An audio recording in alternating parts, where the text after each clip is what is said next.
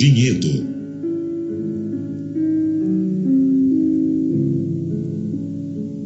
Se guardas contigo o estigma do sofrimento, indagando pela solução dos velhos problemas do ser e da dor, se percebes a nuvem que prenuncia a tormenta e o vórtice traiçoeiro das ondas em que navegas, vem conosco, estudemos a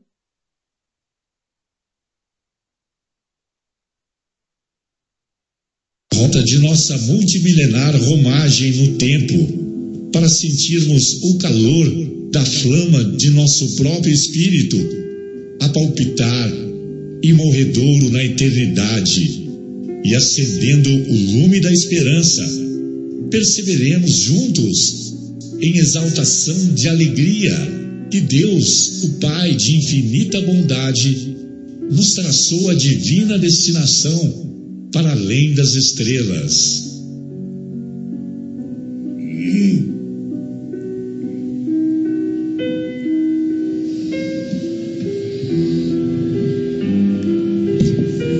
noite a todos.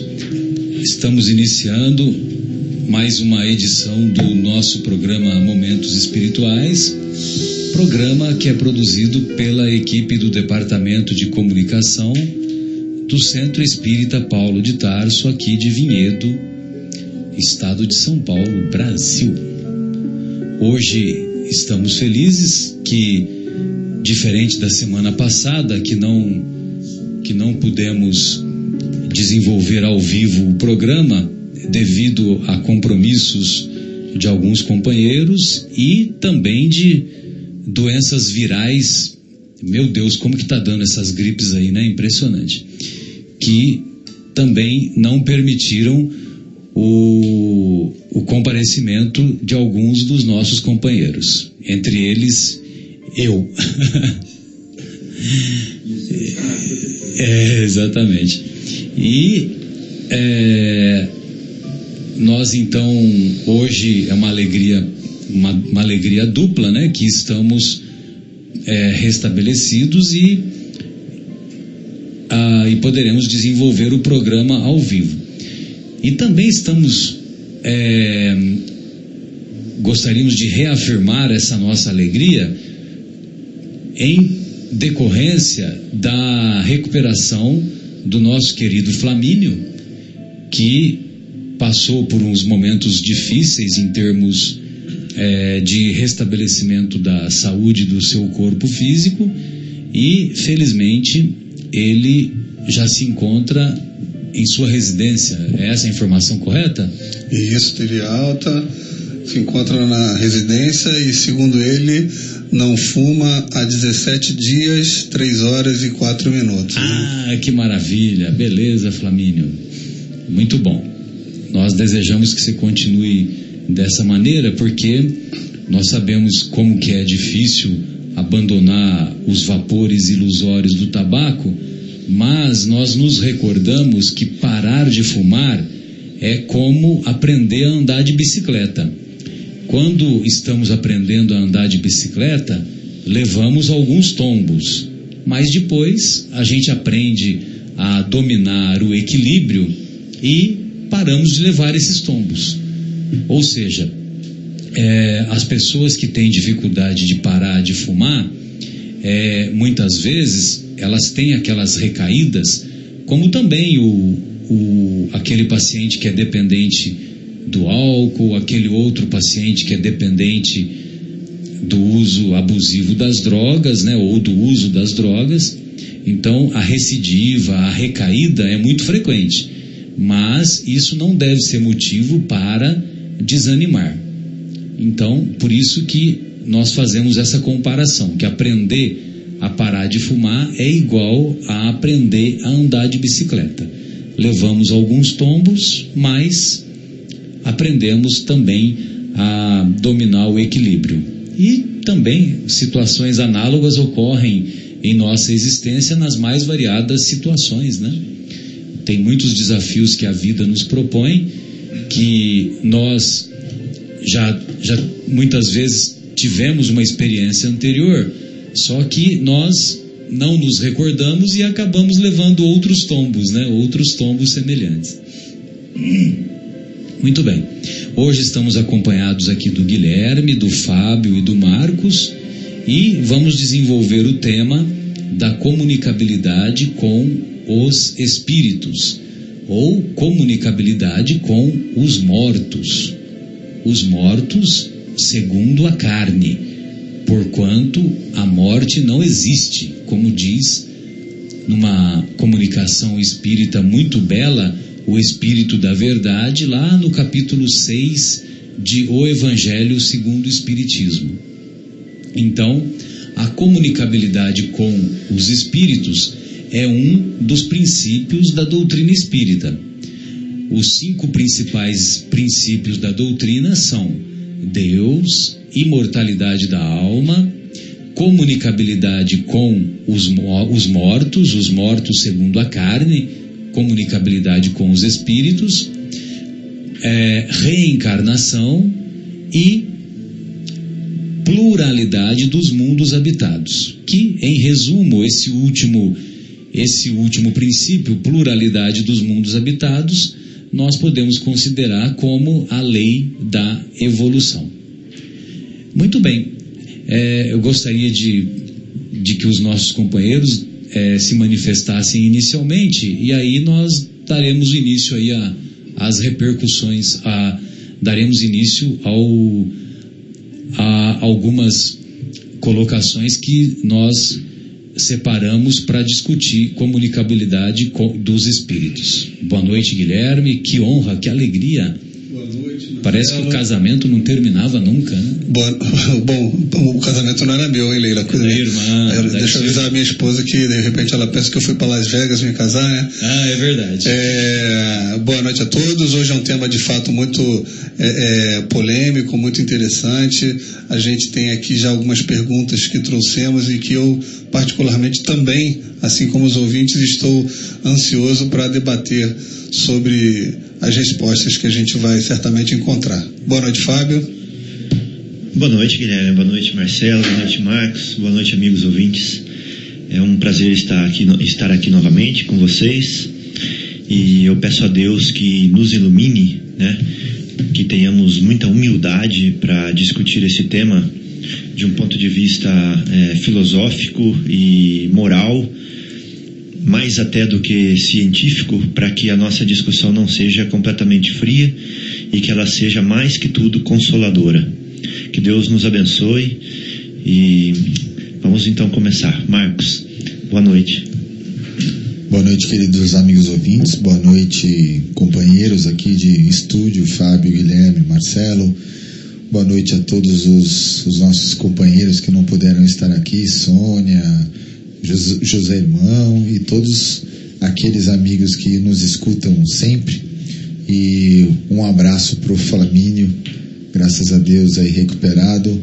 Boa sorte, amigo. Muito bem. E é, Fábio, quais são os nossos canais aí do, de comunicação, Fábio? Vamos lá. Bom, os amigos ouvintes podem é, se comunicar conosco através do e-mail. Nosso e-mail é cept.vinhedo@gmail.com. Eles podem também só digitar CEPT espaço vinhedo no YouTube e eles vão ver todos os nossos programas gravados, né? Estão gravados e postados lá no YouTube. Bom, o telefone, se eles quiserem fazer, fazer perguntas aqui pra gente, ao vivo, é 3876-6846. Mas também podem mandar perguntas por WhatsApp, se quiserem. É 019 o WhatsApp aqui da, da rádio, tá? É 99639 7984. Muito bem. E, e essas primeiras colocações em relação à comunicabilidade com os espíritos, nós nos recordamos que toda a história do mundo ocidental teve início através da manifestação mediúnica de um dos maiores médiums que nós temos notícia, que foi o nosso querido Moisés. O Moisés estava lá levando a sua vida tranquila num sítio aprazível, com o seu, morando num sítio aprazível que pertencia ao seu sogro, quando ele teve aquela visão da sarça ardente, e a sarça ardente nada mais é do que uma, uma vegetação que estava se consumindo, que estava pegando fogo, mas um fogo que não se consumia. E aí. Sarça ardente é traduzindo para o português é mata pegando fogo, né? Mata, mata. Moita pegando fogo. Uma moita, é, lá em Minas, uma moita pegando fogo. Certo, E tá ele percebeu que a moita estava pegando fogo, só que o fogo não, não consumia aquela vegetação. E qualquer um de nós, mesmo nos dias de hoje, poderia achar aquele fenômeno estranho e muitas vezes dar no pé, né? Sair correndo, né? Com certeza. Só que Moisés não fez nada disso. Moisés caminhou em direção a aquele a sarça ardente, caminhou em direção àquela vegetação. Só que quando ele caminha em direção, ele ouve uma voz. Então ele ouve uma voz que lhe diz: vá a- até o Egito libertar o seu povo. Né? Ou seja, é lógico que ele, Moisés, atribuía que ele ouviu a voz de Deus. E era importante ele falar isso, que ele ouviu a voz de Deus, para que, para aqueles conceitos que, que a população de então eh, vivia, né? para aqueles conceitos que a população de então conhecia E para dar autoridade, né, para dar Marcelo? autoridade a aquilo que aquilo que a- as revelações, determinado, né? As revelações que lhe eram reveladas, né? É. E aí então Moisés ouve essa voz e e ele diz: "Mas como que eu vou para lá, né?"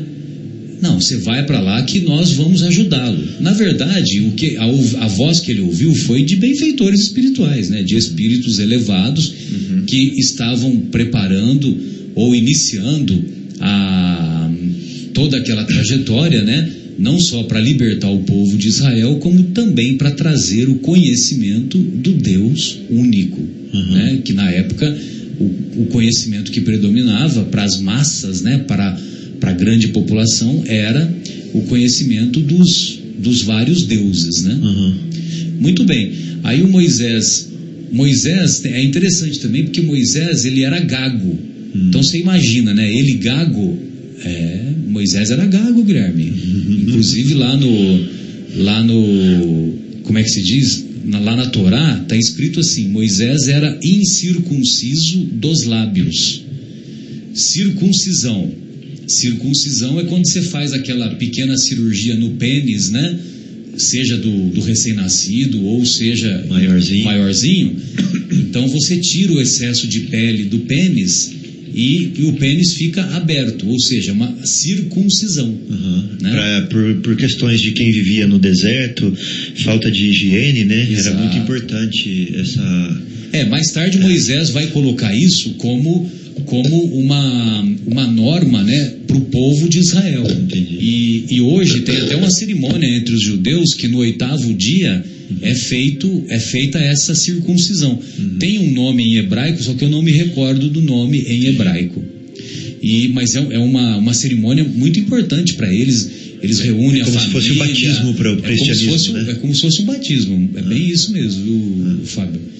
E, bom, aí Moisés era incircunciso dos lábios, ou seja, ele incircunciso, então é fechado, tinha os lábios fechados. Lábios fechados, na, no entendimento deles, é que ele era gago. Então você imagina, ele, gago, vai conversar com o faraó. O faraó vai dar risada dele e põe ele para correr, né? É. Só que ele levou o irmão. O irmão dele é Arão, e esse irmão é que acabou sendo o interlocutor e o tradutor daquilo que Moisés ouvia dos benfeitores espirituais.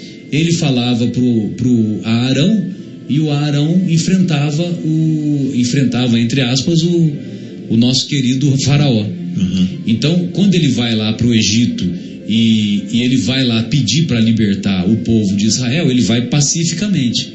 E aí ocorrem aquelas dez ditas pragas que, na verdade, foram dez fenômenos mediúnicos, de efeitos físicos, com o objetivo de convencer o faraó a libertar, a libertar o povo judeu, o povo hebreu. É. E é, ocorreram então aquelas dez pragas né, que todos nós conhecemos: a praga dos gafanhotos, a praga da, da morte do- do- dos animais, a praga da morte dos primogênitos. Né?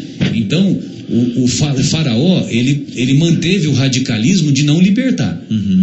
Até que o coração dele foi amolecido quando ocorreu o fenômeno da morte dos primogênitos, dos primogênitos egípcios. Uhum. E aí, aí então ele ficou muito dolorido, né? Uhum. Com aquela, aquela dor moral imensa, né? Você imagina perder o primeiro filho para eles, né? Uhum. O primeiro filho representava o, o sucessor, né?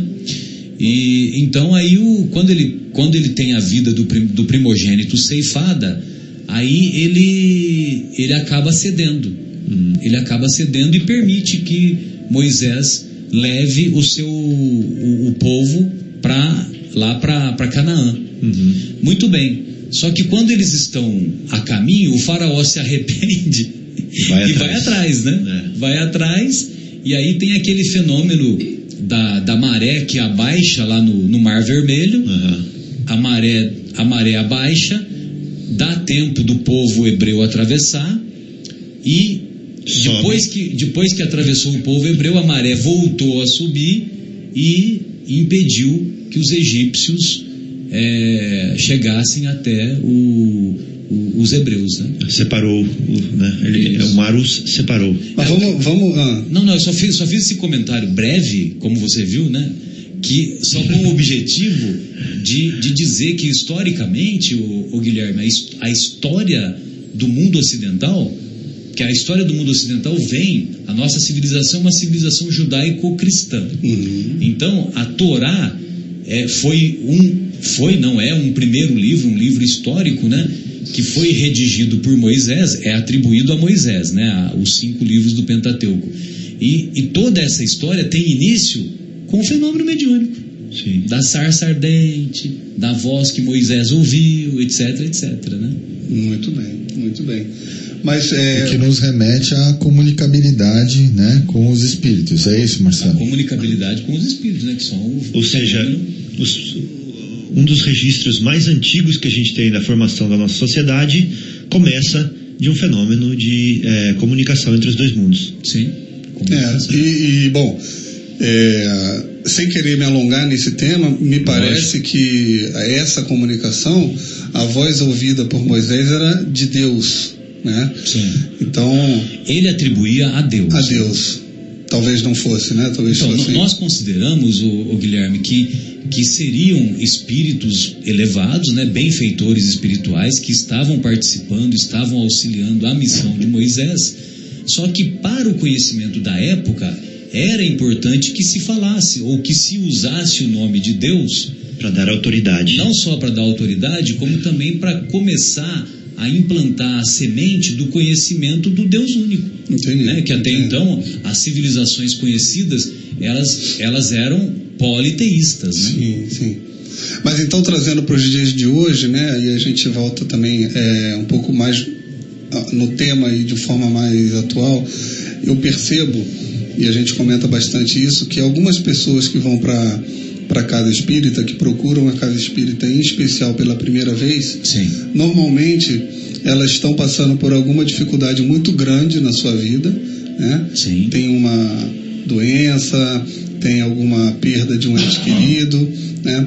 E, e também elas gostariam de rapidamente poder entrar em contato com algum espírito, quando, principalmente quando é perda de um ente querido, né? Sim. E a gente aprende dentro da doutrina que as coisas não funcionam bem assim. Exato. Então eu acho que a gente podia explorar esse assunto de uma forma a mostrar como a doutrina é, pensa esse tema, perguntando o seguinte: por que que a gente não poderia, da mesma maneira que toca o nosso telefone em casa, a gente atende e fala com qualquer parente em qualquer lugar do mundo, a gente não poderia também ter a comunicabilidade com pessoas que já desencarnaram e que estão em outro plano, né, no plano é, espiritual. Por que, que isso não nos é permitido por Deus? É, você está lembrando daquela frase que ficou famosa do nosso querido Chico, né? O Guilherme, que ele diz que, olha, meu, meus amigos, o telefone só toca de lá para cá, né? E não daqui para o mundo espiritual, né? E, e realmente, né? Nós detectamos que no esses nossos os nossos médiums que participam dessas atividades relacionadas a receber mensagens dos, dos desencarnados, é, por exemplo, o Carlos Bacelli, ele faz esse trabalho. Tem um outro médium lá de Uberaba que conviveu com o Chico, só que eu não me recordo o nome agora, é, que também faz esse trabalho, né? Agora, o problema todo, inclusive o Bacelli teve o Bacelli já veio algumas vezes aqui em Vinhedo. Uma das, a primeira vez que ele veio, o Guilherme, lá no Paulo de Tarso, é, já tem mais de 10 anos, mais de 10 anos, né, mais de 15 anos né, que é, a minha mãe estava encarnada ainda e foi uma vez que ele veio. E, e ele ficou, é, uma, uma, é um fenômeno, o fenômeno ele é, é autêntico, né? Porque primeiro que o, ele ficou sentado na mesma posição, redigindo durante quatro horas seguidas. Ele levantou, a, a camisa dele estava encharcada de suor, entendeu? Na parte de trás. Principalmente na parte de trás. E, e ele. É, e havia lá na plateia, porque aonde o Bacelli, aonde esses médiums vão, o pessoal descobre muitas vezes, mesmo sem grandes divulgações, o pessoal descobre e fica lotado, certo? Aí, lá, na, lá no Paulo de Tarso, vocês não conheceram, mas tinha o, o andar de cima, onde tem a, as, as salas de aula hoje, era um salão grande. E foi lá que ele, que ele participou, né? Então o salão estava lotado, né? Seguramente tinha lá 150, 200 pessoas, gente em pé, foi aquela confusão. E lógico que muitas pessoas, antes de começar o trabalho, dão o nome, né? Dos, dos desencarnados que gostariam de, de receber mensagem e tal, né? Então você imagina, é, é feita. Dos encarnados que gostariam de receber mensagens encarnados. dos desencarnados. É, isso. Aí, que geralmente são familiares, amigos, né? Pessoas próximas. Aí, é, esse mundaréu de gente, né? Você imagina uma população de 200 pessoas, é, vamos supor lá que é, 60, pessoas, 60 pessoas deram o nome, entendeu? Aí, dessas 60 pessoas, oito mensagens foram divulgadas. Entendeu? Então você imagina, 60 pessoas colocaram o nome que gostariam de receber mensagem. Aí das 60 pessoas, oito, é, oito f- deram o nome e tiveram a, a, a, a, a, felicidade né, de, de, de receber essa, as mensagens. E as mensagens, Guilherme, é uma coisa assim impressionante. Se vocês tiverem oportunidade de participar desse trabalho, é uma coisa assim que é emocionante. Porque quando ele começa a ler a carta sem identificar nenhum nome, os familiares que estão lá na plateia, eles já começam a chorar em pranto incontrolável, entendeu? Eles têm um pranto incontrolável, uma coisa assim emocionante, e logo no começo da carta, entendeu? Eu fico até emocionado quando Porque às vezes vem um isso. termo, né? Vem alguma coisa que só a família Independente, conhece, Guilherme, né? Independente. Eu- o que eu acho que é, mais, que é mais provável que aconteça, porque é assim, é nas primeiras linhas, nas Uhum. primeiras nas primeiras linhas que o cara começa a ler. Ele nem, nem falou nenhuma. nenhuma é, não fez nenhuma referência a nomes ou acontecimentos.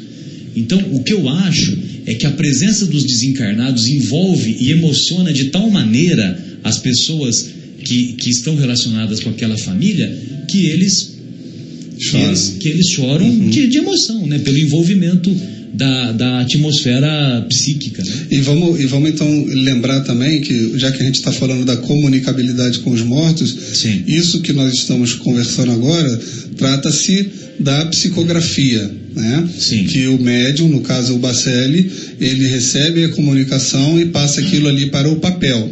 E, e até a própria psicografia tem algumas modalidades, né? Ele pode ser inconsciente, onde o, o, o corrija se eu estiver errado, o espírito toma conta da, do braço dele e escreve, ou É, ele seria ouve, mecânica, né? Isso. Ele mais ouve e recebe as informações e vai então colocando no papel que vem ouvindo.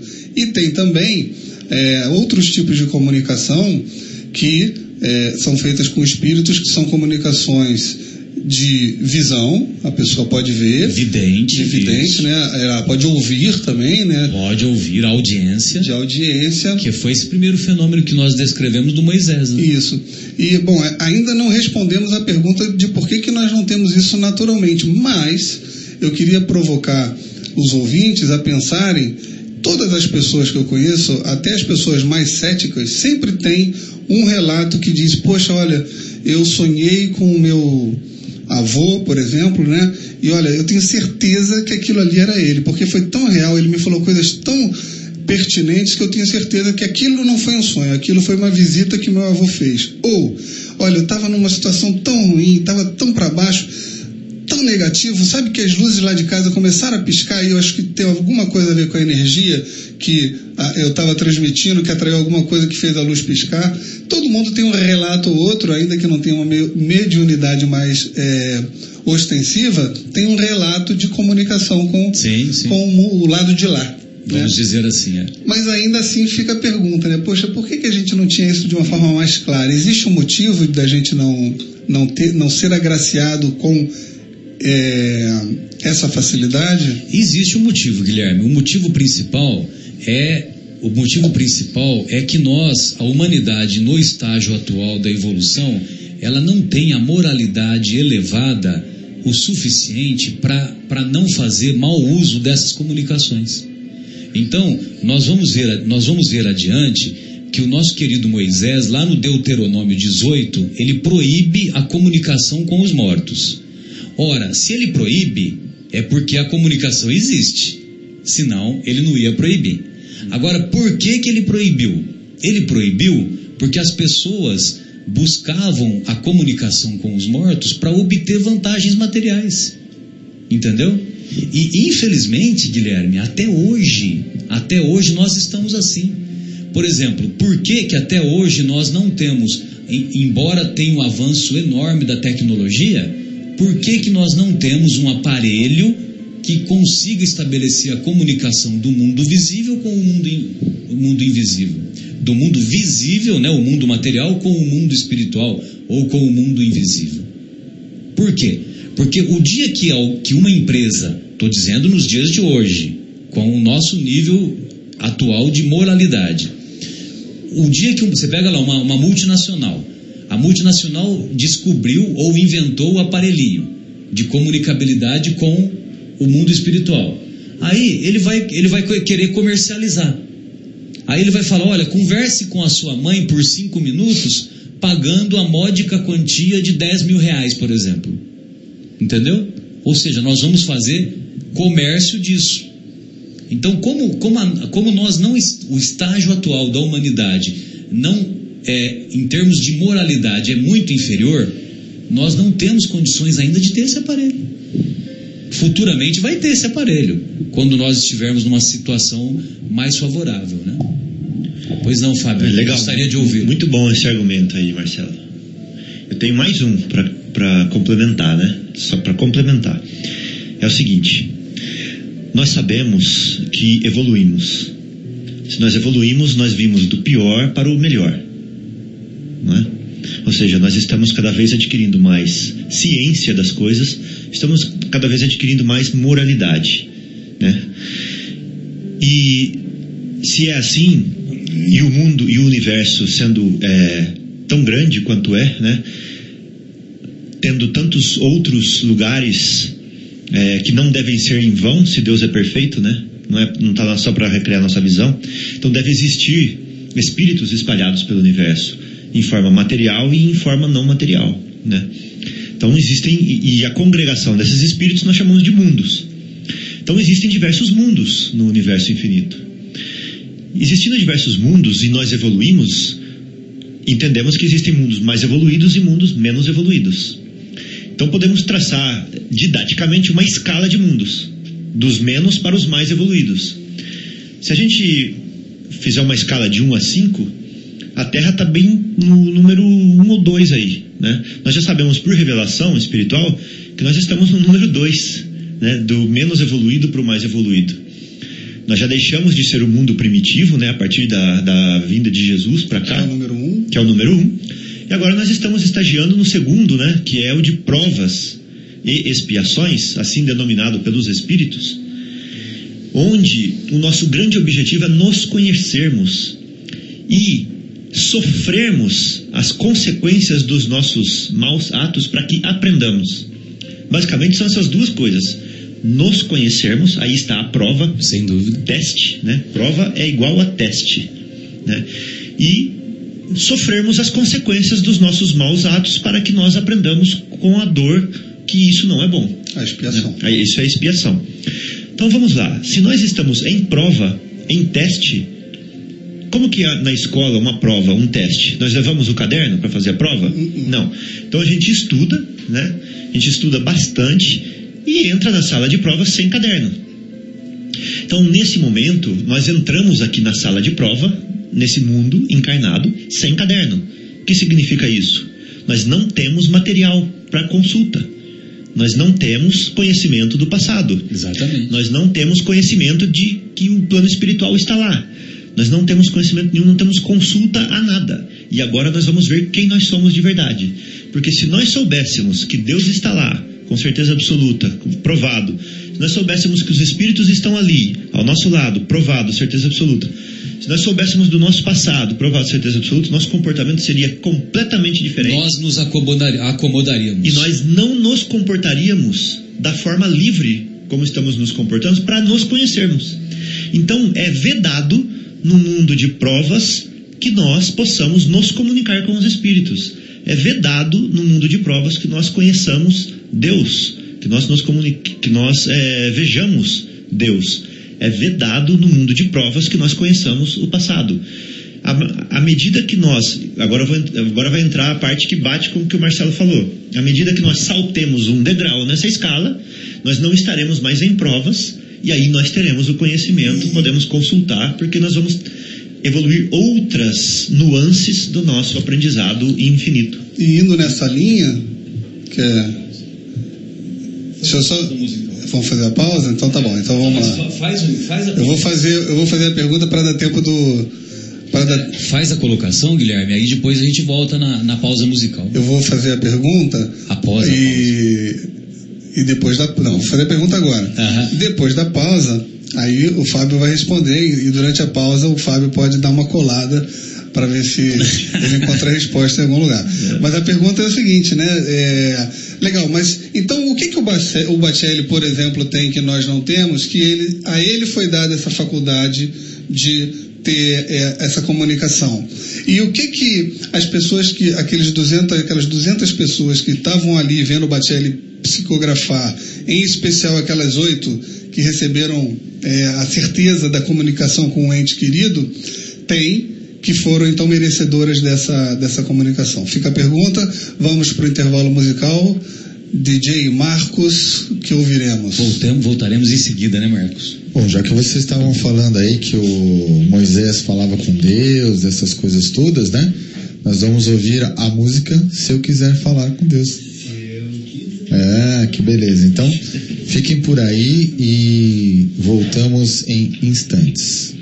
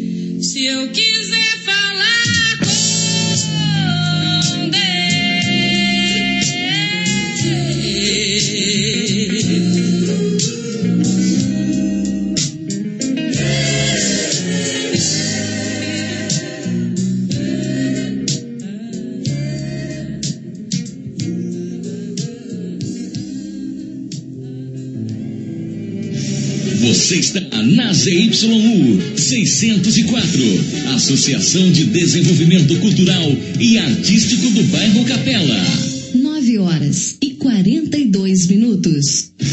Você está na ZYU 604, Associação de Desenvolvimento Cultural e Artístico do Bairro Capela.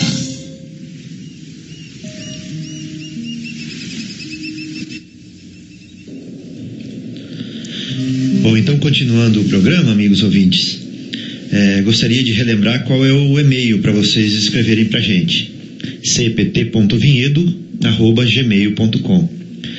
Se quiserem ver os nossos programas no YouTube, é só buscar lá e escrever CPT espaço Vinhedo. Podem entrar em contato conosco através do telefone aqui da rádio, né? 3876-6846, ou escrever pelo WhatsApp para gente. É 019, tá? O código do WhatsApp. 99639-7984. Participem. É, nós adoramos quando vocês escrevem. Bom, então eu queria lembrar, né, a pergunta que o Guilherme fez. Ele falou o seguinte, se eu puder para, parafraseá-lo. Ele falou assim: Bom, Fábio, é legal a explicação que vocês deram aí, Que é vedado, né? né, que é vedado, né, a gente ter acesso a isso agora, mas por que que em alguns casos, como por exemplo na visita do Carlos Bacelli aqui, Chico Xavier, Divaldo e alguns outros, a gente, algumas pessoas são privilegiadas com essas comunicações, né? Então, é, eu acredito que eu não é, lograrei dar a resposta completa com relação a isso, mas eu posso começar é, o debate. É, filosoficamente, nós vemos que a evolução do espírito é uma jornada milenar. Ela não se dá, não é possível que ela se dê em uma única vida. Vou ilustrar. Por exemplo, se eu tenho que aprender a ser um administrador, como um espírito imortal, eu preciso saber administrar na escassez e preciso saber administrar na fartura, porque são dois estilos de administração diferentes. Então, eu preciso viver a experiência da escassez para eu ganhar uma nuance do meu do meu aprendizado. E eu preciso viver a experiência da fartura para ganhar outra nuance do aprendizado. Então eu vou viver uma experiência é, diferente da outra. Né? Numa existência eu posso viver uma experiência, na outra existência eu posso viver outra experiência. Algumas pessoas podem viver as duas experiências na mesma vida, né? mas é, às vezes não. E eu dei só o exemplo da administração, mas existe o exemplo também da cultura, né? existe o, a, o problema da, do intelecto, existe da moralidade, existem muitas nuances no desenvolvimento do espírito onde nós não conseguimos viver todas as experiências de uma vida só. Né? Então a gente precisa de várias, e por isso a experiência do espírito é milenar na sua evolução. para que nós possamos gravitar para Deus. né? Hoje nós estamos bem longe dessa, desse giro gravitacional ainda, bem afastados dele. Então, é, sendo essa experiência milenar, eu vou viver oportunidades.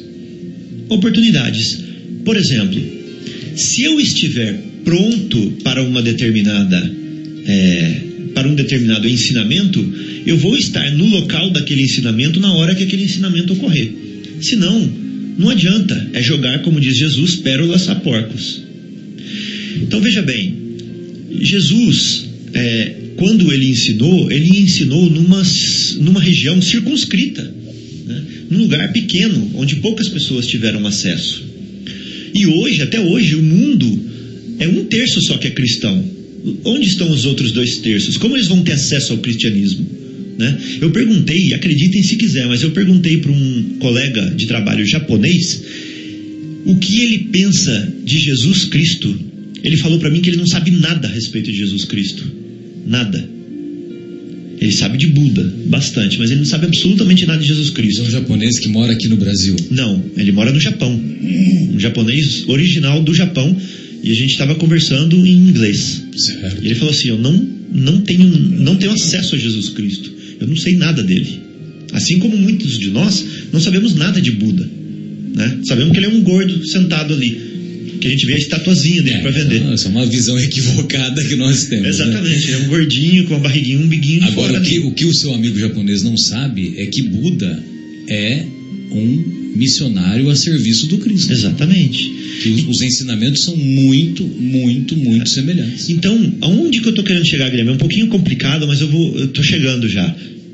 Eu estou querendo dizer que a construção do reino de Deus dentro dos nossos corações e a aproximação nossa com Deus de verdade é uma coisa muito demorada e que nós vamos vivendo oportunidades. Uma oportunidade aqui, outra colar, outra colar, e esse, é, esse desenvolvimento se dá em ondas. Então, quando Jesus veio para cá no movimento do cristianismo original, tradicional, ele arrebatou milhares, vamos dizer assim, de espíritos que se converteram diante do amor, da presença e da, da atitude dele. Mas não foram todos, muitos ficaram para trás. Então ele levou uma onda com ele. Quando Chico Xavier passou por aqui, ele conseguiu conquistar mais uma outra onda. Vamos dizer assim, o Espiritismo, de certa forma, está conquistando uma, uma leva de espíritos que estão nessa vibração, né, que estão nessa sintonia nesse momento. Mas outras ondas vão passar em outros lugares diferentes. Como, por exemplo, pode estar passando uma onda na Índia nesse momento, quando uma Madre Teresa de Calcutá, por exemplo, vive lá. Né? Então são é, pontos isolados. seria uma outra Madre Teresa. né? Exatamente. é. Então são é, pontos isolados onde o Cristo está atuando e onde há congregadas certas pessoas que vão tirar proveito daquilo ali. Só que se a gente for pensar bem, me corrijam se eu estiver errado, não existe uma prova material de que Jesus passou pela terra. Até hoje se discute isso. E nós espíritas, o que, que nós nos atemos? Aos ensinamentos morais dele. Porque a gente não vai ficar discutindo se ele usava túnica com costura, sem costura, se ele usava eh, sandália eh, de tal forma, se ele andava descalço. A gente não vai ficar discutindo isso. Nós vamos discutir a moral do Cristo. Né? Então, o que, que acontece? Se ele teve corpo de carne, se ele não teve corpo de carne. Exato. né? Se, foi se um- casou-se, se não É, casou-se. Exatamente. Então, casou. não, e não é por aí, não é por aí. Qual que, aí, um, para complementar, uma vez eu tive a oportunidade de fazer uma pergunta para o Divaldo Franco. Eu falei assim para ele, Divaldo, por que que hoje está tendo uma avalanche de livros espíritas, né, escritos por médiums, sendo que muitos deles são antidoutrinários? Como vai ficar essas pessoas que não têm a base doutrinária e quando elas lerem esses livros? Porque na época de Kardec existiam mil casas espíritas que correspondiam com ele e ele fazia o estudo né, da filtragem, a universalidade para colocar depois num livro ou na revista, alguma coisa assim para para formalizar, né? Então hoje não tem uma pessoa mais coordenando isso. Tá livre, né? O microfone está aberto para quem quiser falar. E a resposta dele foi o seguinte: falou assim, Fabinho. Ah. Ele começou respondendo assim: Fabinho. Fabinho. Falou assim, a resposta dele foi o seguinte: olha, nós estamos em prova, né? As pessoas que vão ter acesso a isso, elas já têm meios de, de, eh, maturidade desenvolvida para saber que caminho que elas vão escolher. Jesus decidiu assim, é o momento agora, né? Então, eh, qual que é a conclusão que eu quero chegar? Quero chegar à conclusão que nós vamos viver isso com o Carlos Bacelli. Se nós estivermos prontos para ser tocados, Guilherme, nós vamos ser tocados. Se nós não estivermos prontos para ser tocados, vai virar uma memoriazinha, uma ilusão na nossa vida. Nós vamos esquecer isso daí que passou. Então, aquela onda do Carlos Bacelli passou ali. Alguns que foram tocados foram tocados para sempre. Outros vão ver aquilo ali e não vai tocar absolutamente nada, não vai mudar nada na vida deles. Mas a conclusão é que Jesus está sempre enviando ondas, situações, emissários para coletar aqueles que estão em sintonia em diversos lugares do globo. Então, embora nos seja, entre aspas, vedado essa comunicação, para algumas pessoas Uhum. né, isso, é, isso é permitido. Porque elas já estão ascendendo na escala. Isso. E, e talvez por isso que existam os médiums mais ostensivos também para representar essas antenas dessas ondas que você está mencionando, né, para poder ir aqui e acolá divulgando essa, Sim. essa certeza. Né? É, é como se tivesse aqui nessa mesa espalhado arroz, feijão e uns pedacinhos de ferro, tudo misturado. Eu passo um imã em cima da mesa. Só os ferrinhos vão grudar no imã, o resto vai ficar tudo aí. Mas vai sair uns 3, 4, 5 ferrinhos grudados no imã. O resto vai ficar, que é feijão, arroz, vai ficar tudo na Se mesa. for o arroz da minha sogra, ele gruda no imã também. Mas é da sua sogra, só da né? minha sogra. Eu só falo isso porque ela não ouve o programa. Então, Para sua segurança, ela se chama Esperança. Eu queria agregar um, um conhecimento aqui que é o seguinte: nós estamos falando, né, que é, que nós não conseguimos e que só os médiums tal. Mas e, e o, e o próprio Marcelo falou no primeiro bloco que que se nós tivéssemos possibilidade de fazer isso, esses aparelhos seriam comercializados tal. Nós, na verdade, existem sim é, aparelhos que, que fazem isso e tem um, uma, uma área da ciência, digamos assim, que já se é, propõe a estudar esse tipo de fenômeno. Eu só quero lembrar a pergunta de número 934 do livro dos Espíritos, que pergunta o seguinte: Kardec pergunta para os Espíritos. A perda de entes que nos são caros não constitui para nós legítima causa de dor, tanto mais legítima quanto é irreparável e independente da nossa vontade? Aí os espíritos dizem assim: esta causa de dor atinge assim o rico como o pobre, representa uma prova ou expiação, e comum é a lei. Tendes, porém, uma consolação em poderdes comunicar-vos com os vossos amigos pelos meios que vos estão ao alcance, enquanto não dispondes de outros mais diretos e mais acessíveis aos vossos sentidos. Então, os espíritos já nos diziam que sim, um dia teremos é, mecanismos mais, mais acessíveis do que hoje. E existe um fenômeno que é chamado de fenômeno eletrônico de voz, que é chamado de FEV, né, em português, que, que, que são que hoje é, que iniciou com esse FEV e que hoje tem um outro nome chamado de TCI, Transcomunicação Instrumental. Então, vários cientistas eles começaram a estudar esse tipo de, de aparelho e estudar esse tipo de coisa. A Sônia Rinaldi é uma delas, né? É, in- Uma estudiosa, uma pesquisadora lá de São Paulo, capital. inclusive, se vocês acham que isto é uma coisa nova, a- o relato da primeira pessoa que tentou isso foi Thomas Edison. Né? Então, Thomas Edison já, eh, já tentava, em 1927, eh, ele declarou que estava tentando construir esse aparelho que permitisse estabelecer contato com os mortos. Mas ele não teve sucesso e só em 1959 que Friedrich Jürgenson gravou acidentalmente as primeiras vozes de espíritos enquanto tentava gravar gorjeios de pássaros na Suécia, né? Então, é, ele publicou esses trabalhos e depois que ele publicou esses trabalhos, esse Jürgensen, muitos outros pesquisadores e curiosos passaram a investigar esse fenômeno, né? Tendo como o, tendo entre eles o professor Konstantin Haudiv, e ele conseguiu obter mais de 72 mil frases de espíritos gravadas com aparelhos eletrônicos. E de lá para cá, é, o pessoal tem, tem se dedicado a isso e muitos estudos.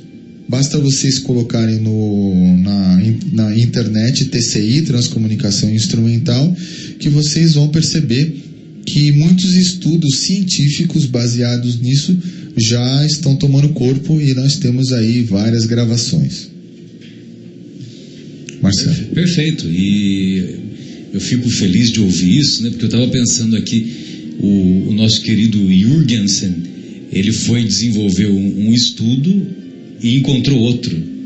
Né? Isso na história do, dos experimentos físicos, né? Tem muitos relatos assim, né?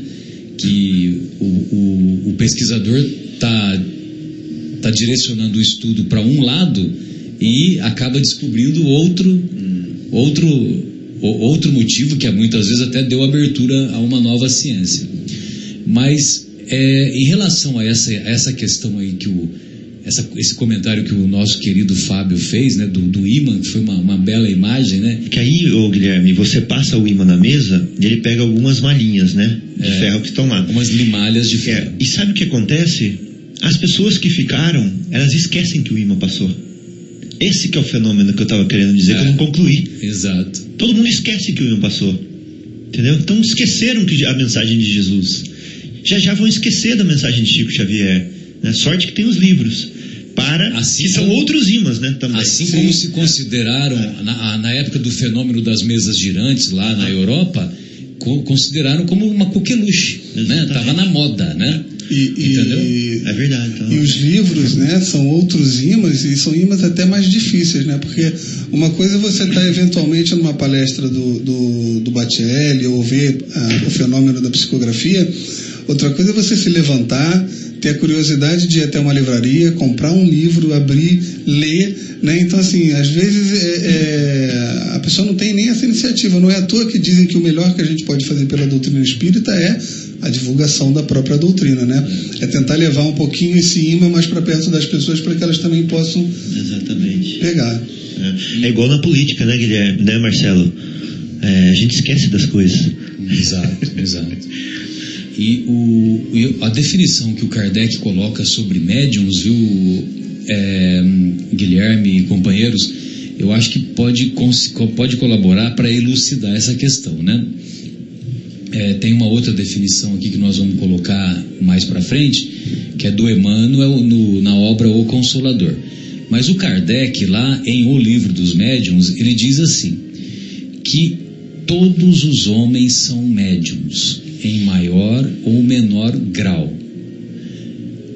Só que existem pessoas que, é, do mesmo modo que tem, podem sentir em maior ou menor grau, existem pessoas que nada sentem.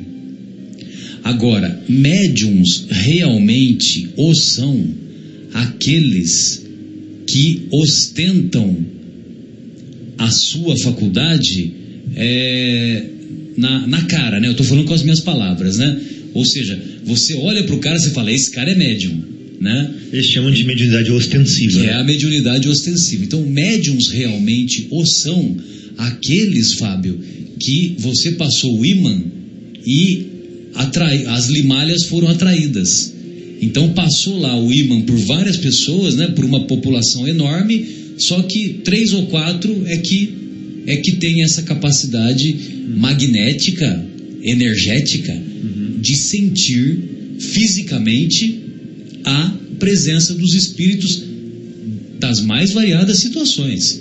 E as mais variadas situações são médiums escreventes. O Kardec não usou o termo psicografia, ele mais usou o termo médium escrevente, médium falante, pessoas elétricas.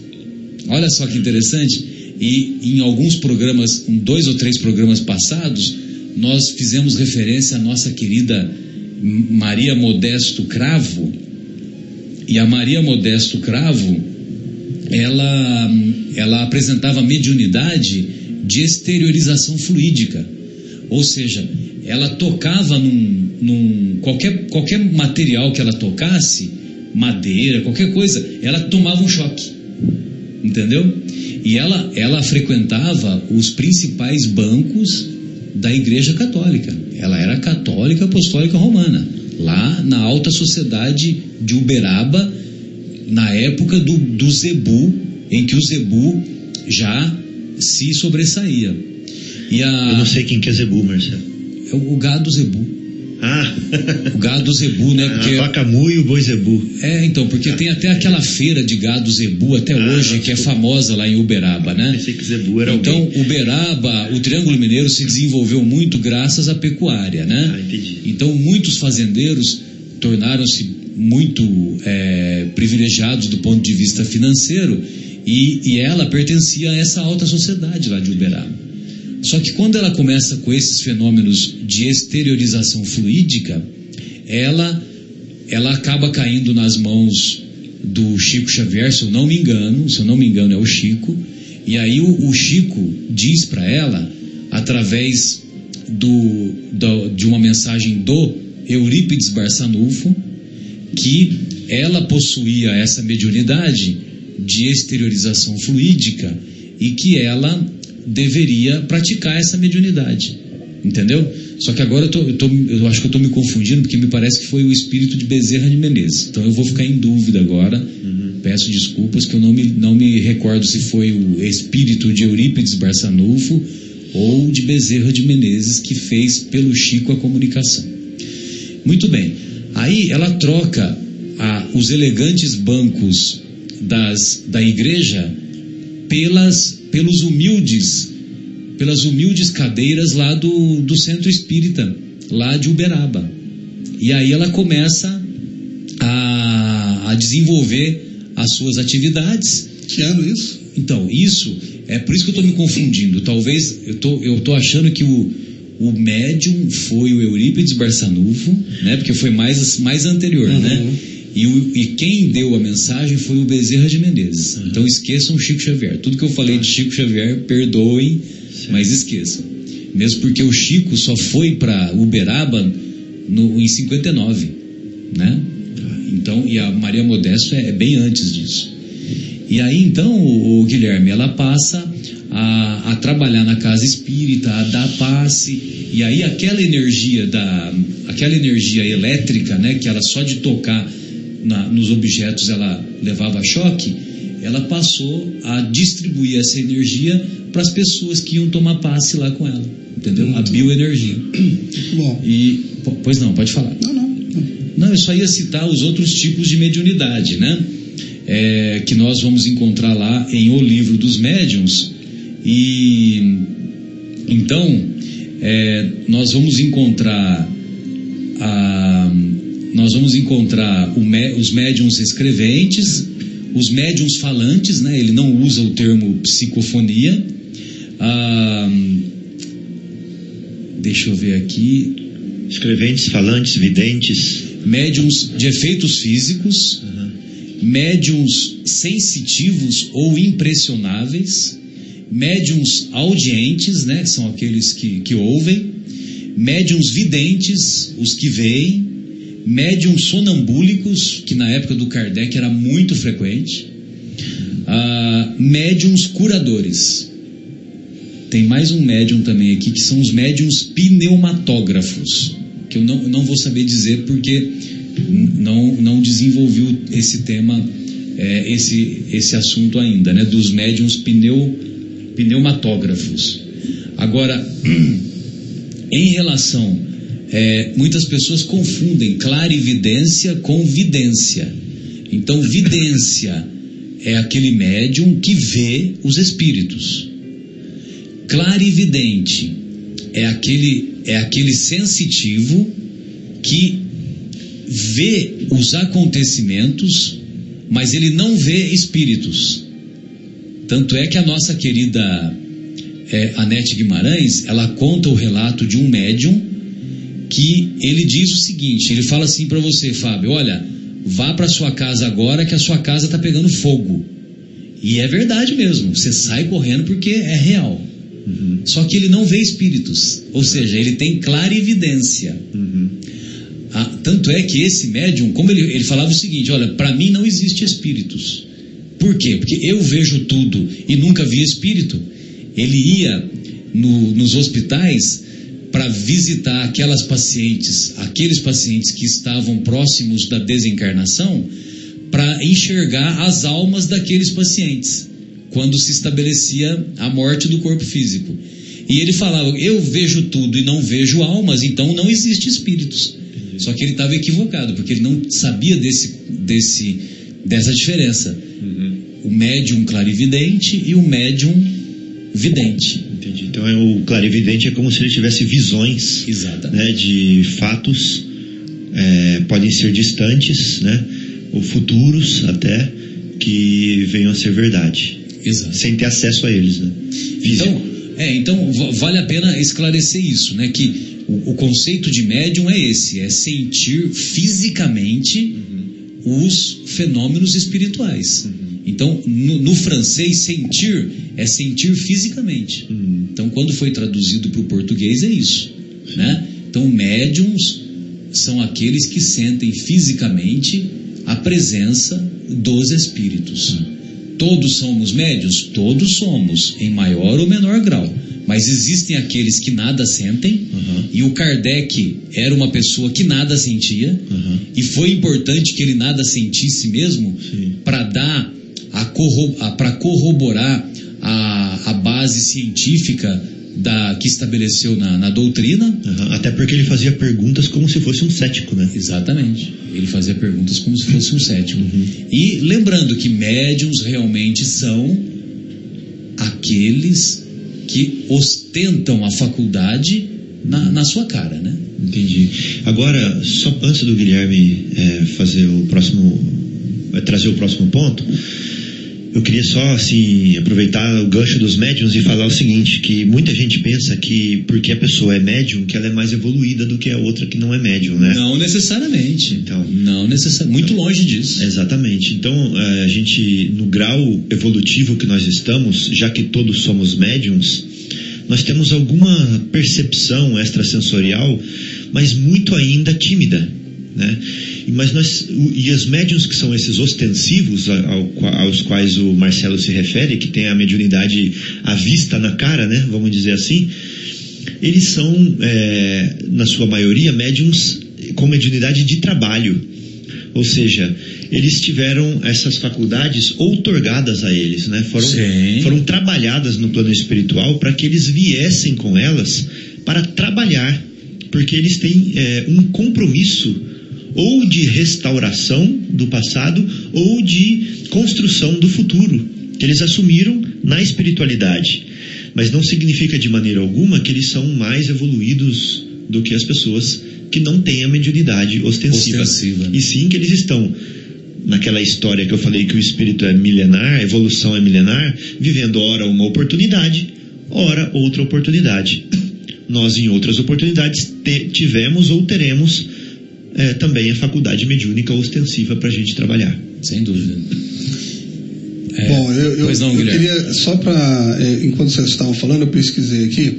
Médiums pneumatógrafos, olha que coisa legal, são aqueles que obtêm a escrita direta, fenômeno muito raro e, sobretudo, muito fácil de ser imitado pelos trapaceiros. Em nota questão 189, Allan Kardec esclarece que, abre aspas, os espíritos insistiram, contra nossa opinião, em incluir a escrita direta entre os fenômenos, entre os fenômenos de ordem física, pela razão, disseram eles, de que os efeitos inteligentes são aqueles para cuja produção o espírito se serve dos materiais existentes no cérebro do médium, o que não se dá na escrita direta. A ação do médium é aqui toda material, ao passo que no médium escrevente, ainda que completamente mecânico, o cérebro desempenha sempre um papel ativo. E olha que interessante, a escrita direta é que se produz espontaneamente, sem o recurso nem da mão do médium nem do lápis. Basta tomar-se uma folha de papel branco, o que se pode fazer com todas as precauções necessárias para se ter a certeza da ausência de qualquer fraude, dobrá-la e depositá-la em qualquer parte, numa gaveta ou simplesmente em um móvel.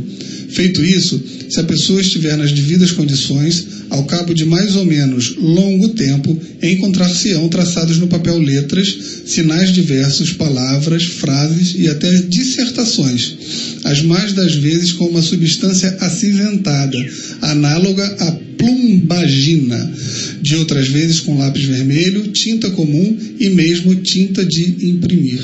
Deve ser espetacular Sensacional. a gente passar por uma experiência dessa, né? Mas aqui está a explicação do que, que é então o médium.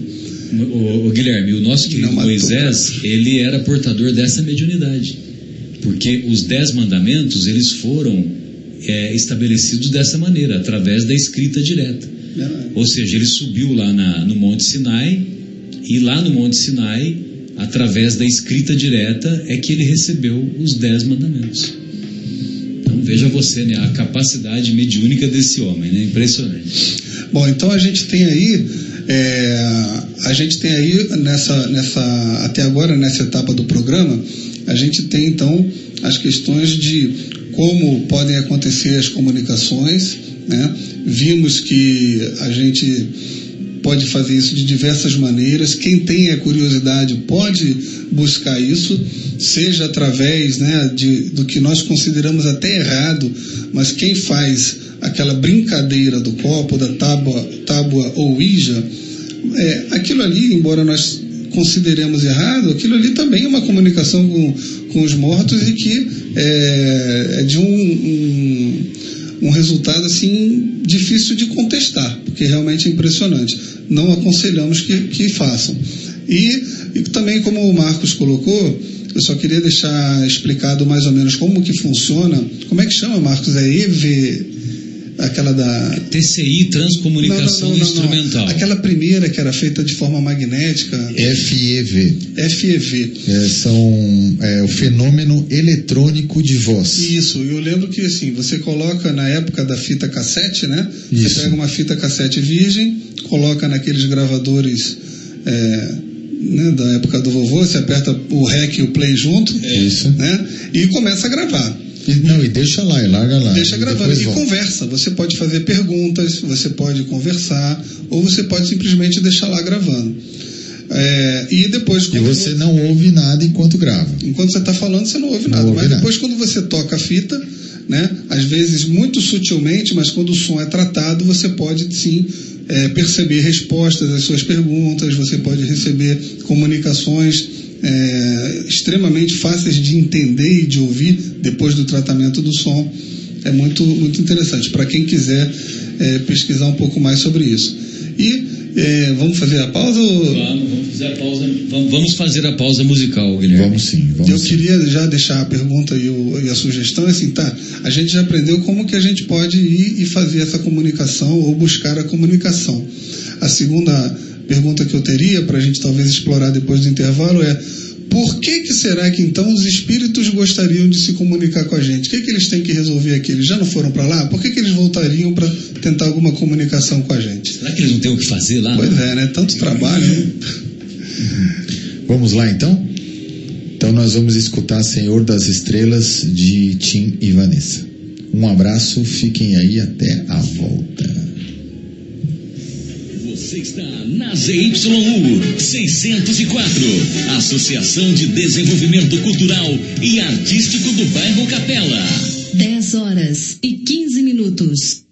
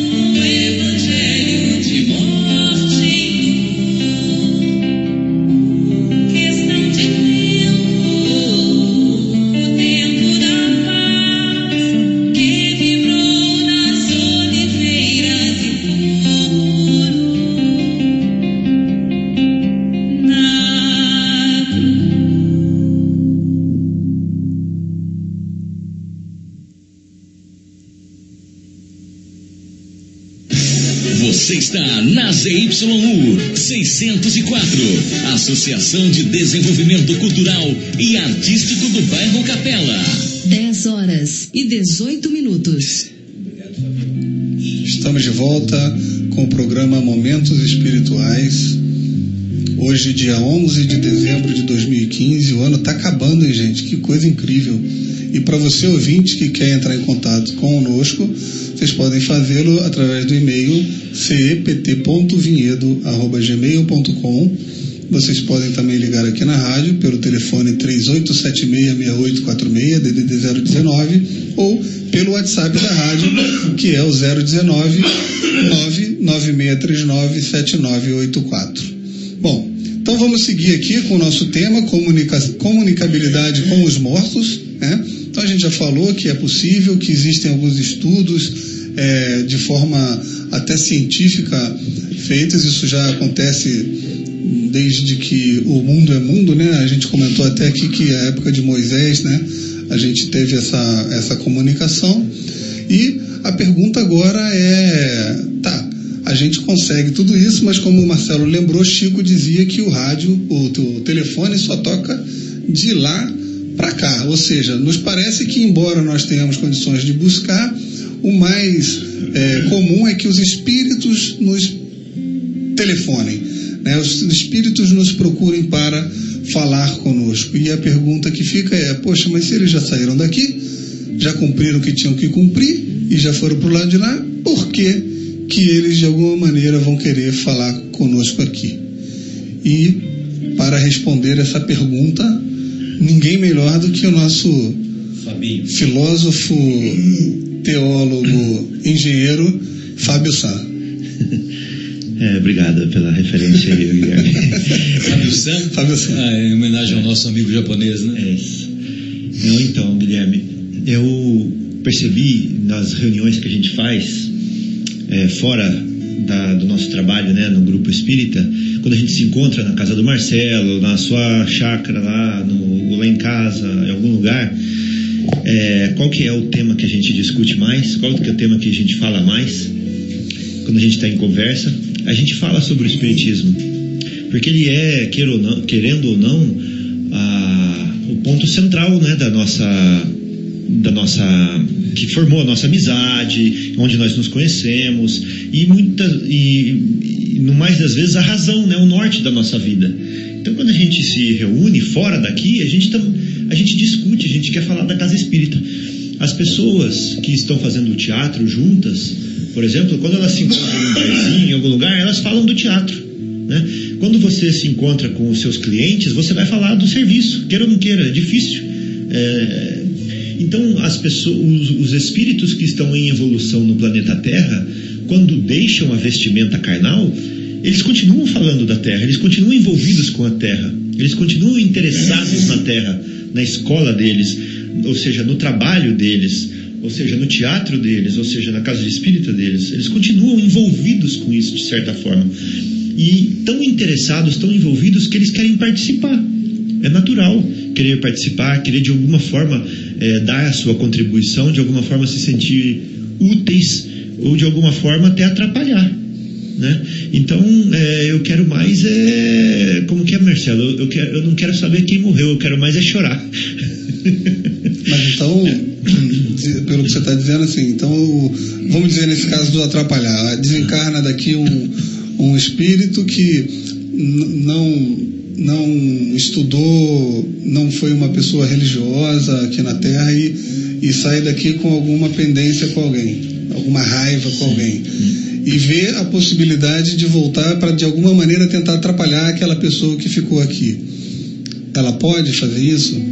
Olha, ô Guilherme, nesses casos, a interferência deles, ou, ou a, vamos dizer assim, a tentativa de interferência deles ainda é muito maior. Até, sabe por quê? Porque além deles terem essa vontade de atrapalhar, eles têm aquela saudade da matéria. Sabe? Eles têm aquela vontade de sentir aquelas sensações físicas que eles sentiam antes, aquele prazer naquela naquela, naquela vivência material que eles tinham antes, aquela saudade. E isso os atrai de maneira é, quase que irresistível para a matéria de novo. Então você imagina uma pessoa desequilibrada no álcool que, que ela precisa viver na atmosfera, eh, nos vapores ilusórios, álcool. etíricos. Né? E eh, a pessoa eh, enraizada na- na- no desequilíbrio sexual, ela precisa viver essas emoções grosseiras. eh, porque senão ela não se sente completa estando do lado de lá. Então ela vem participar e ela vem conviver. Essa é a palavra. É viver com, né? Aqueles que estão fazendo isso. É, mas aí a gente está. Me, me, me perdoa a interrupção, mas assim, só para tentar manter. Me, me corrija se eu estiver errado. A gente está falando então de é, obsessão. Estamos falando, é, bom, é, obsessão, a gente normalmente usa essa palavra obsessão quando há uma intenção, né? Às vezes eles podem agir sem intenção de é, maltratar aquela pessoa em específico. Ele atrapalha sem o desejo de atrapalhar, só no desejo de se satisfazer. Entendi. aham. Uhum. E, é, o, mas o ponto assim, mas eu não, eu posso estar lá fazendo tudo isso sem nem saber que isso está acontecendo, que tem Uhum. algum. Mas eu digo É uma obsessão, né? Só que vulgarmente a gente chama mais quando há intenção. Isso, né? mas, na, mas na comunicação, então quando, quando a gente deixa o telefone no gancho para tocar, Uhum. e quando que isso acontece? Quando a gente está fazendo a brincadeira do copo, quando a gente está fazendo a brincadeira da tábua Ouija, quando a gente está assistindo uma psicografia de, um, de um, uma pessoa que tem essa mediunidade e, e pode fazer isso. Então assim, pronto, deixamos o telefone no gancho, demos o número e agora é só tocar. Quem é que vai tocar o telefone ali e por que motivo será que eles gostariam de se comunicar com a gente? Aí de forma assim clara, né? Então, são aquelas, aquele caso que eu disse no início, né? 60 pessoas deixaram o nome lá pro, pro, pro trabalho lá do Bacelli. E apenas oito receberam a mensagem. Então, por que os oito receberam a, mensagens, a mensagem? Porque eles são escolhidos de Deus? Eles são privilegiados? Não, não necessariamente. Ah, quer dizer, não necessariamente não, na minha opinião não, né? Agora, por que, que eles receberam? Porque aquela mensagem, Guilherme e amigos, vai ser útil para aquela família. Aquela mensagem vai tocar os corações, vai iluminar as mentes daqueles familiares que muitas vezes estão numa fase de muita angústia, estão numa fase depressiva e aquela mensagem é consoladora. Aquela mensagem vai resgatar almas à beira de quadros depressivos, à beira de suicídios, à beira de, eh, de inconformismos com aquela situação da perda do ente querido e aquela mensagem vai ser consoladora. Porque inúmeras vezes nós tivemos oportunidades de acompanhar o relato né, das, das mensagens. Imagina, imagina para uma mãe, um, um filho que com 18, 19 anos tem a sua vida ceifada por causa de, uma, de um acidente de automóvel, fruto de uma imperícia, fruto de uma invigilância de um momento. Então, aquela mãe que está inconformada, aquela mãe que, que está revoltada, que está triste, que está depressiva, vem, vem receber a mensagem do filho explicando os detalhes da, da, da desencarnação e que, a, que havia uma programação para aquele, aquele acidente, havia uma programação que motivou aquela desencarnação aos nossos olhos precoce, mas na verdade não era precoce. Na verdade, havia uma, uma programação reencarnatória na, no- na trajetória evolutiva daquele espírito que, que acabou desencarnando. Então, um dos motivos que pode levar o, O telefone a tocar, o espírito a se comunicar, a ligar para cá para o telefone no gancho, é a consolação. Né? É, Sem dúvida. E, por exemplo, se- será que uma, um grupo de jovens fazendo a brincadeira do copo, um espírito que vai até eles, o intuito é a, a consolação? Como que pode ser outro. Então, Guilherme, então, Guilherme nó- nó- nós já tivemos oportunidade de dizer em outros programas, né, em outras oportunidades, que é, essa brincadeira, dita brincadeira do copo ou da tábua de Ouija, né, como nós é, falamos outras vezes, o problema todo é que se as pessoas que participam da tal brincadeira, se elas não têm um conhecimento mais profundo, elas estão se arriscando a entrar em contato com espíritos é, não necessariamente não necessariamente espíritos maus, mas espíritos zombeteiros, espíritos brincalhões.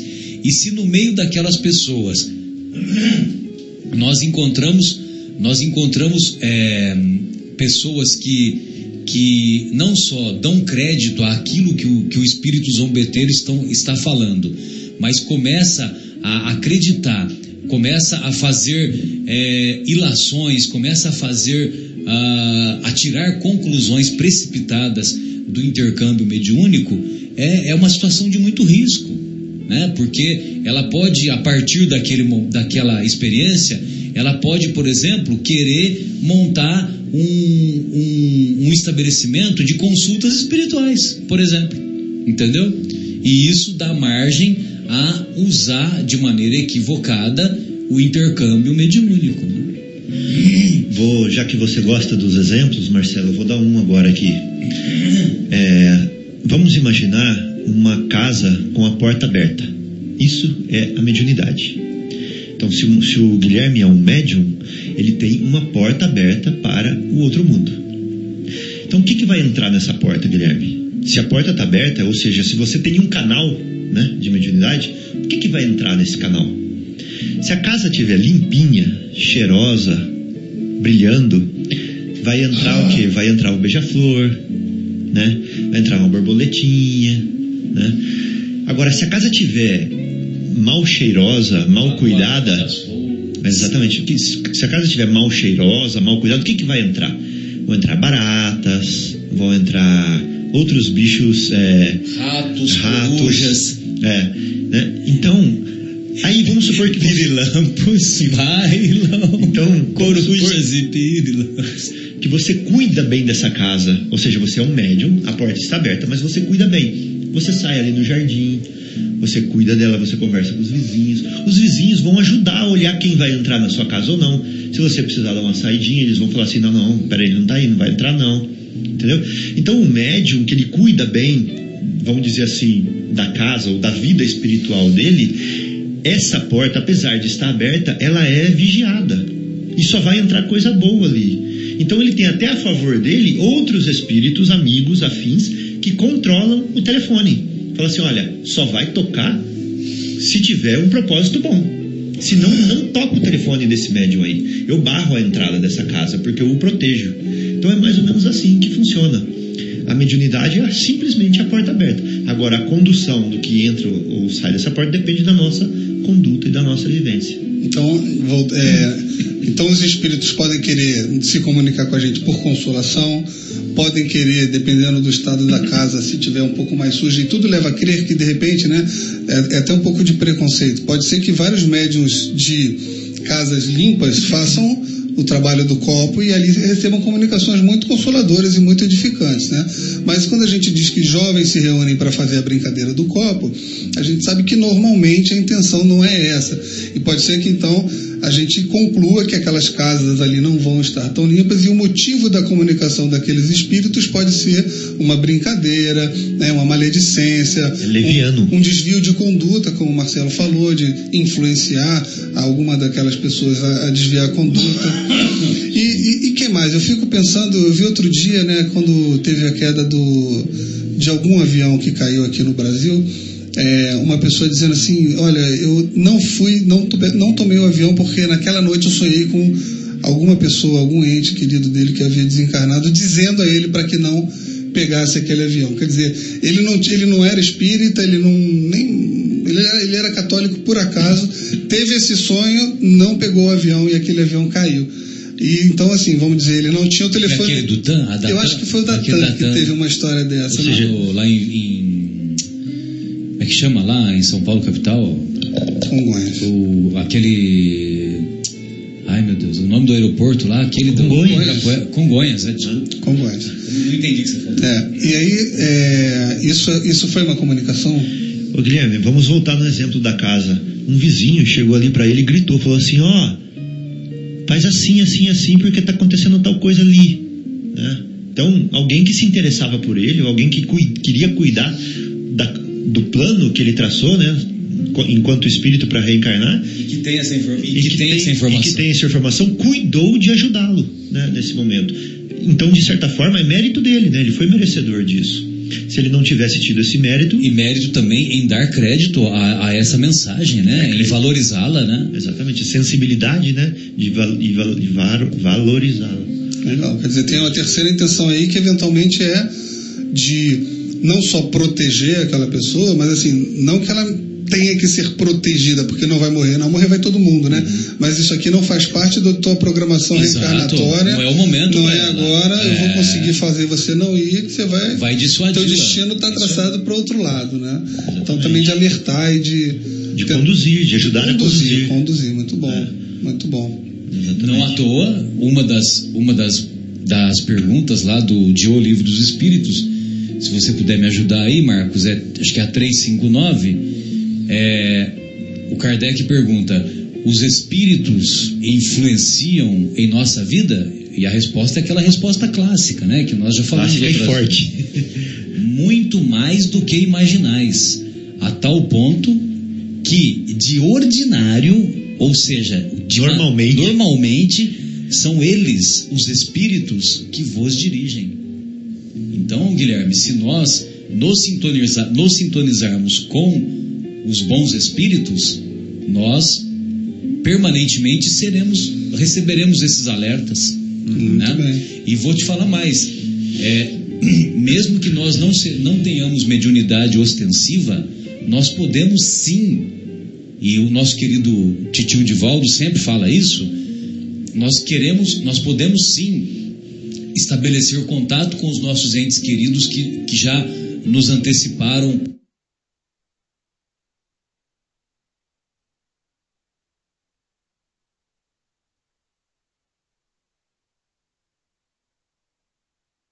na grande jornada, né? Se nós fizermos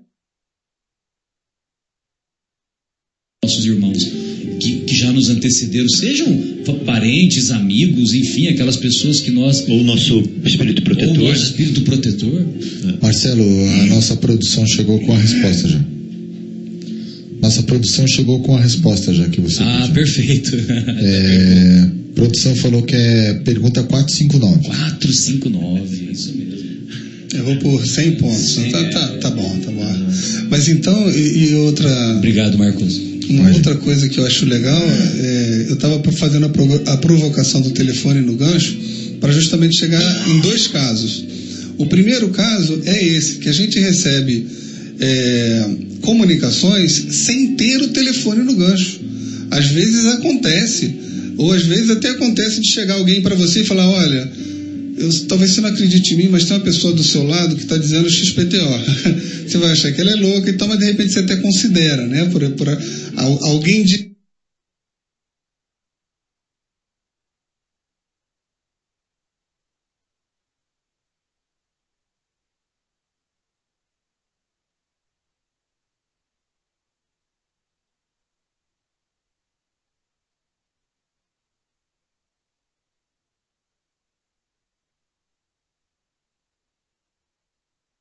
dirigiu aquela pessoa para o que a gente chama de vampirismo, não é isso?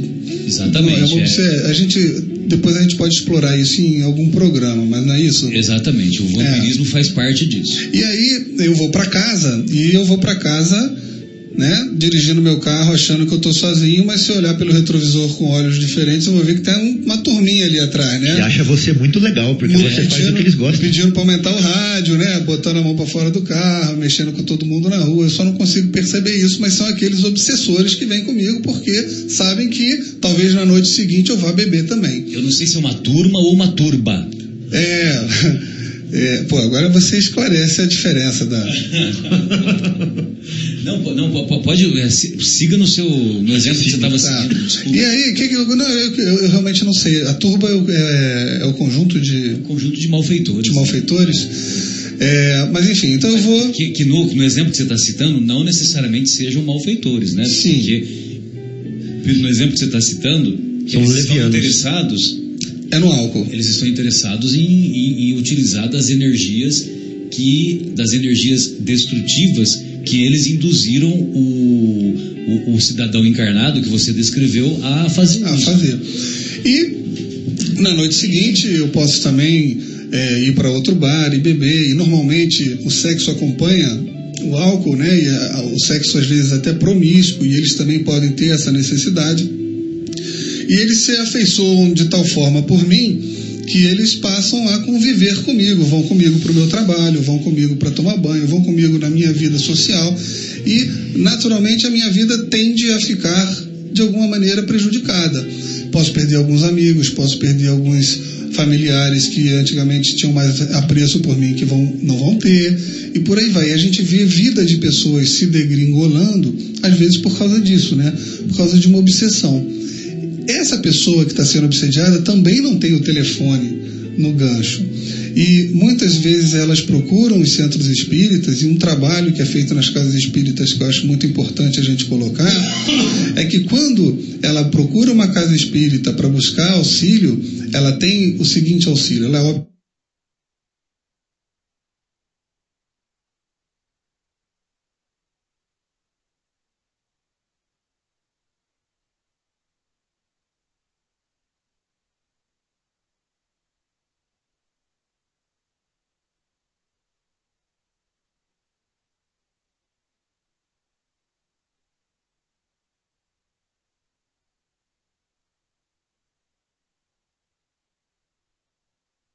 obviamente recebe passe, é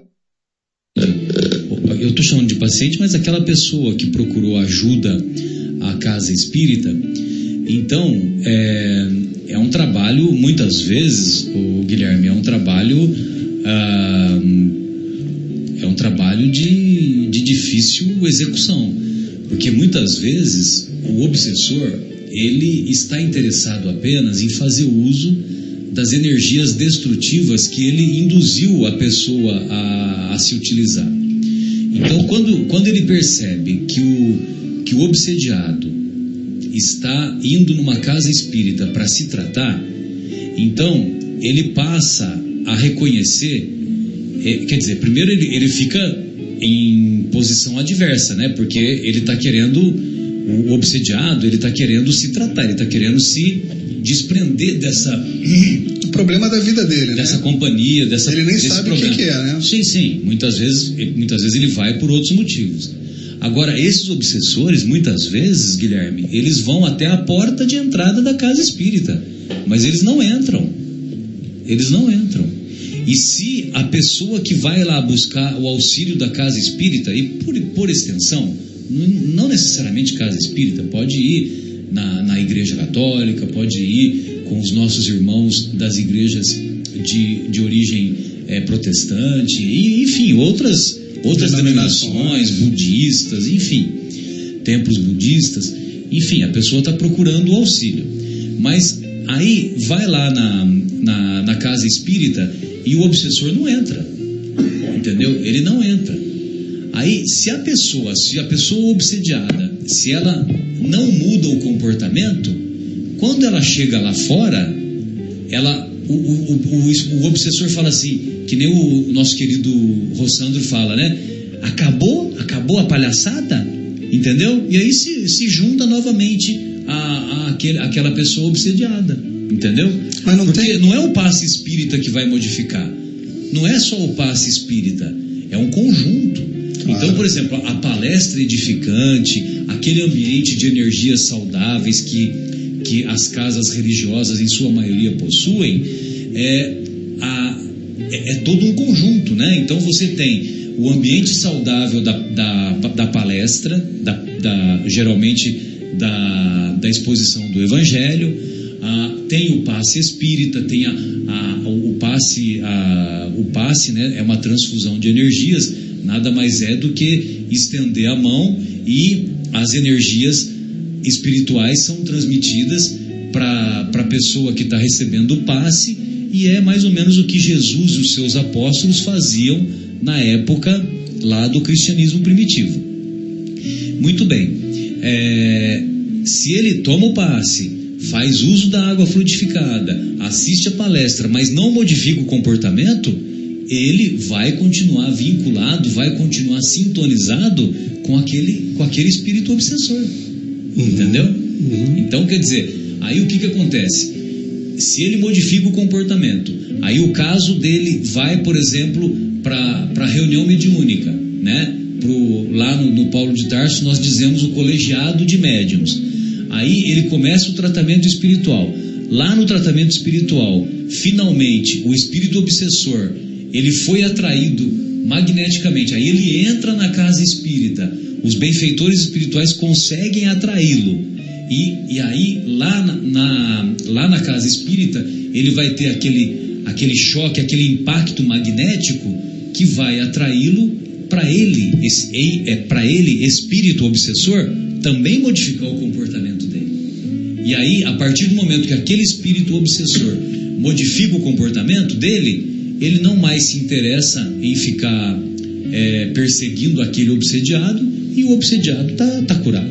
Então, ah, mais, uma, mais um motivo de comunicação, é, e aí talvez não seja nenhum motivo, mas o, o, obs- o, obse- o obsessor, quando então entra na casa espírita, ele também tem a oportunidade de, De se tratar e de falar, e de falar. e de ser ouvido, De e ser de ouvir. Né? Então tem aí também aquela comunicação, é mais uma comunicação que é Em que vai haver a, a doutrinação. que vai haver, ele vai dizer o porquê que ele está obsediando, e aí a gente vai ver desde casos mais simples, quando ele quer ter a sensação física do álcool, até casos mais complexos de algumas De perseguições. perseguições de vidas passadas, algumas De, de pendências. não aceitar o perdão. Isso, e, e aí fica até um pouco mais é, complexa o- a execução dessa desobsessão, como você E, falou. e né? às vezes demanda vários meses de tratamento, né? E, a- e às vezes não consegue êxito.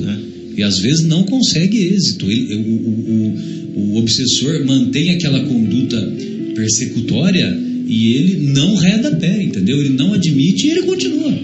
Entendeu? Uhum. Infelizmente, né? Felizmente para nós, a maioria acaba tendo bom êxito, né, Marcos?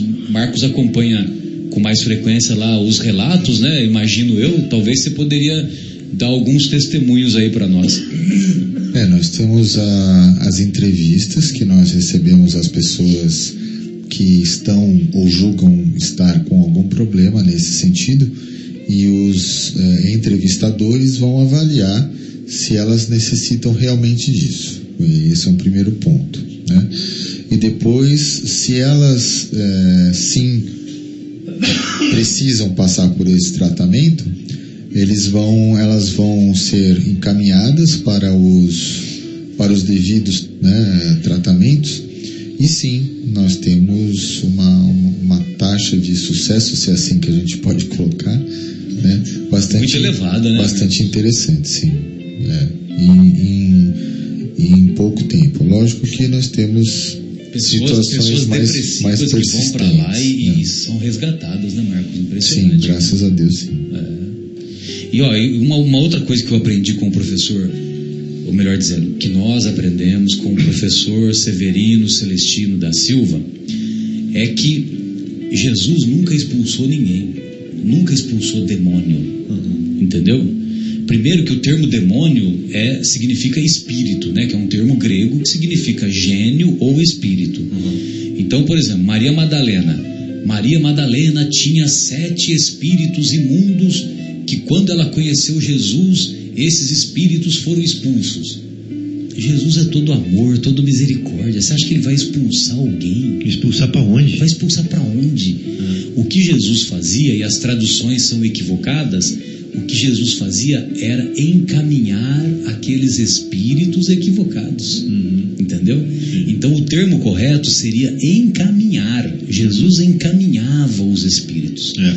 Agora você imagina, o governador planetário está encarnado, com todo aquele impacto áurico da, da sua, da sua bondade inesgotável, do seu amor insuperável, da misericórdia sem limites. Tiver anjos nas feras. Pois é, aí, resultado, aproximam-se lá, aproxima-se lá um, um espírito obsediado, né? Como aqueles lunáticos, né? Que tem vários casos descritos no Evangelho, Legiões. legiões.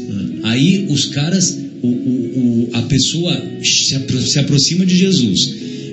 Essa pessoa que está sendo obsediada, envolvida por espíritos é, obsessores de baixíssima envergadura. Só o impacto áurico de toda aquela energia magnética do- da aproximação com o mestre, só aquilo já era capaz de resgatar aqueles espíritos menos evoluídos. Entendeu? E aqueles espíritos naturalmente se afastavam do, daquele doente, daquele lunático, daquele, é, daquele paciente psicótico, né? vamos dizer, nos dias de hoje. Né? Então, resultado, ele, é, ele, o simples afastamento daqueles espíritos já provocava a cura. E nós não temos conhecimento, mas certamente os benfeitores espirituais que estavam acompanhando o mestre, o que, que ele fazia com aqueles, com aqueles espíritos?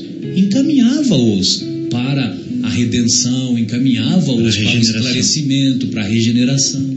Entendeu? E uma vez eu tive uma oportunidade também, é, numa reunião mediúnica, de viver a experiência de é, dialogar com o espírito. Sim. E na minha ignorância, eu tentei usar a minha intelectualidade para dialogar com o espírito. E foi. Eu não tive sucesso. Aí você, se deu, você não se deu bem, né? É, eu não tive sucesso nenhum. E invariavelmente, quando a gente opta por esse caminho, o resultado E depois não é bom. eh, o espírito se foi sem, sem aparentemente nenhum efeito, né? E o médium me explicou. Ele falou assim: não tente pelo caminho da justiça, tente pelo caminho do amor, né? E aí eu percebi o seguinte: que nós ali, no, papel de dialogar, não somos nós que esclarecemos o espírito. Nós somos ali uma um- nós somos ali um imã, né, um chamariz para ele. E, e- e se nós estivermos exalando amor, a espiritualidade consegue é, plasmar, é, plasmar impressões no espírito que realmente vão ajudá-lo muito mais do que as nossas meras palavras ali de pessoas pouco informadas que somos, pouco esclarecidas e pouco intelectualizadas diante de alguém que está fora da matéria diante de alguém que já viveu o que nós estamos vivendo aqui dentro da matéria e que agora está vivendo o outro lado, né? Então é muita pretensão nossa achar que somos nós que doutrinamos os espíritos, né? Nós somos só ali um, uma estaca, né? Um, em torno do qual, em torno do qual os benfeitores espirituais se reúnem e com o seu amor, com a sua capacidade eh, intelectual e moral, conseguem realmente tocar, sensibilizar os espíritos. né? E, e no assunto com, comunicação com, com os espíritos ou com os mortos, a gente, ainda que não tenha a experiência de receber mensagens diariamente, comumente, a gente lembra da obra Nosso Lar, onde uma oração é vista ali em nosso lar numa tela, né? Quem, foi uma foi uma paciente de André Luiz, não foi? Que o André Luiz quando desencarna ele foi um médico muito é, seco, duro aqui na Terra e quando ele vai para o o local onde ele veria as imagens e as mensagens que chegavam da Terra para ele, tem uma das pacientes que ele acabou ajudando bastante, é, que orava muito por ele, né? Era a mãe dele e essa paciente. E essa paciente estava orando e ela não, tava, não sabia que ele estava ouvindo ali do outro lado. Mas a gente aprende nessa obra de, de Emmanuel, De, de André Luiz. no- de André Luiz, é, que sim, as mensagens são transmitidas, são recebidas, então vem aí a importância da, da oração. Mesmo que a gente não tenha a, a felicidade ou o privilégio de ter a recepção aberta de mensagens a toda hora, a gente sabe que a oração, a mensagem dirigida a entes queridos ou a pessoas que estão em sofrimento, ou qualquer pessoa que esteja do lado de lá, quando feita de coração, quando feita de é, com fé, realmente aquela pessoa recebe onde quer que ela esteja, ela recebe aquela, aquela mensagem. Então não deixemos nunca de, de orar por aqueles que estão passando por dificuldades. São 5 para as 11. Vai chegando aqui o horário de terminar a nossa comunicação com os nossos vivos ouvintes que estão acordados até agora. E queríamos aqui agradecer pela audiência, queríamos também agradecer por todos os e-mails carinhosos que vêm chegando. Podem enviar sugestões de temas, perguntas, críticas, tudo é bem-vindo. O objetivo aqui é fazer o nosso estudo e divulgar as informações que nós temos da doutrina espírita para vocês. Então, qualquer sugestão será muito bem recebida. Eu fico aqui dando meu boa noite e desejando a todos um bom final de semana. Até a próxima sexta-feira, se Deus quiser. Boa noite, Fábio. Boa noite, Guilherme. Boa noite, colegas aqui no estúdio. Boa noite, amigos ouvintes. Até a próxima sexta-feira. Boa noite a todos. Que tenham um ótimo final de semana. Muito iluminado, muita paz, muita luz. Boa noite a todos, que tenhamos uma semana profícua e que esses conceitos que aqui foram expostos possam ser úteis para toda a nossa, para a caminhada evolutiva de todos nós. Um abraço a todos. Você está na ZYU 604, Associação de Desenvolvimento Cultural e Artístico do Bairro Capela. 10 horas 55 minutos.